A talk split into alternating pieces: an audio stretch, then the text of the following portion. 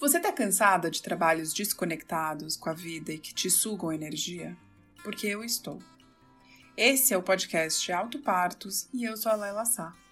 Aqui eu faço reflexões para aprendermos a desapegar daquilo que não nos cabe mais. Ou seja, só fazer aquilo que nos cabe. Chega de trabalhos só ancorados no dinheiro ou só no propósito.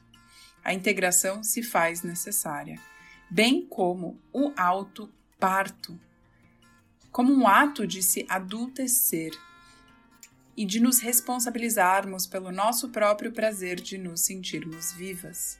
Nós podemos gerar mais vida em nós, no outro e no planeta. E se você quiser saber em primeira mão aquilo que eu oferto para o mundo, se inscreva no meu site www.lelasa.com. Agora, bora falar sobre como criar maneiras para sermos mais autênticas, inteiras e conscientes e leve na vida e no trabalho? Como se fosse fácil, né? Bom, vamos lá. Três hábitos que mudaram minha vida.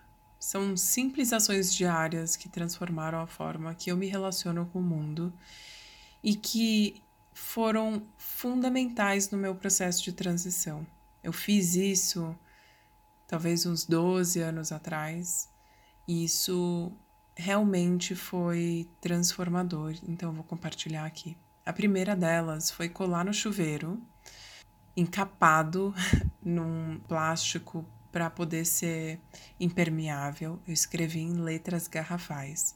Eu sou responsável por tudo que me acontece, sem exceção.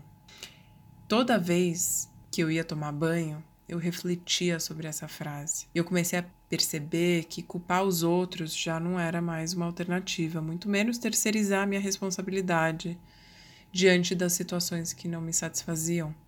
Se tem algo que eu não estou feliz em determinada situação, eu ficava pensando sobre o que eu poderia ter feito para mudar aquela situação. E a forma como os outros agem não está sob meu controle, ok, mas eu tenho como olhar para como eu reajo perante os outros, porque essa é a minha escolha. E quando eu tomei conta disso, foi uma mudança tremenda. Não podemos nos dar o luxo de reclamar sobre qualquer situação. Afinal de contas, escolhemos absolutamente tudo. E sim, eu sei que eu estou falando aqui do alto do meu privilégio mas não estou falando de coisas práticas. Eu estou também olhando para atitudes da vida. E só cabe a cada um de nós fazer algo para mudar.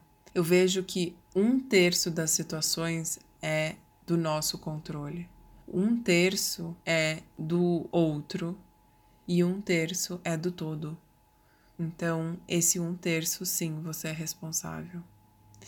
E aí, uma segunda coisa que foi fundamental para mim foi só fazer escolhas que contribuem para o mundo que eu quero criar. Eu percebi que qualquer escolha que eu fazia gerava uma reação sistêmica. Onde eu invisto meu dinheiro, meu tempo, minha energia, meus talentos vai continuar existindo. Então, por que comprar produtos de marcas que não me agradam?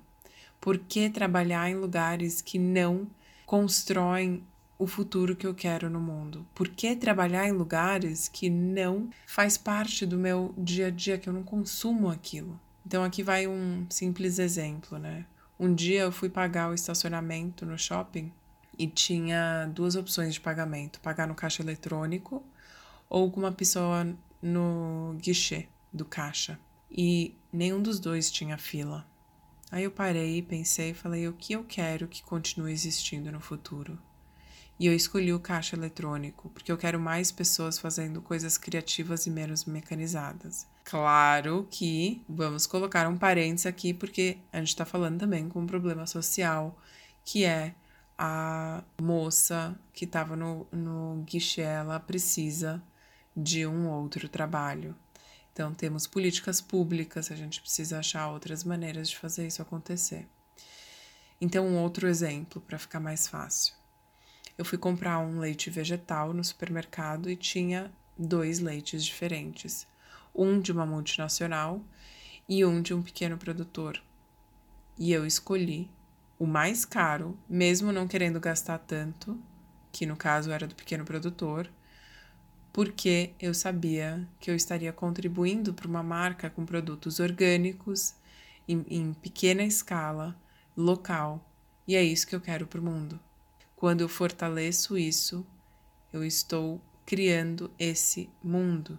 E um terceiro ponto, o terceiro hábito que mudou minha vida foi ouvir uma vozinha, aquela interna, aquela que traz uma verdade na hora, assim, quase que no mesmo instante que a gente pergunta, ela aparece dentro da gente. E tem muita coisa bacana sendo falada por aí, mas nem sempre o que serve para um serve para todos. Então, eu até te peço para quando você me ouve, checa com a sua vozinha. Não a, a vozinha, não a sua vovozinha, mas a voz que mora dentro de você. Então, quando eu passei a checar as informações ditas com a minha intuição, eu comecei a seguir somente aquilo que fazia sentido para mim e a vida começou a fluir. Então, faça uma autochecagem, faça uma autoescuta. A verdade mais verdadeira é sua e ninguém mais tem as respostas para você. Só você mesma. Então, essas simples mudanças fizeram toda a diferença na minha vida. E se você gostou dessas dicas, compartilhe para que outras pessoas também possam usufruir desse conteúdo que está aqui para que a gente possa criar um mundo cada vez mais livre, verdadeiro, autêntico e regenerativo. Até a próxima!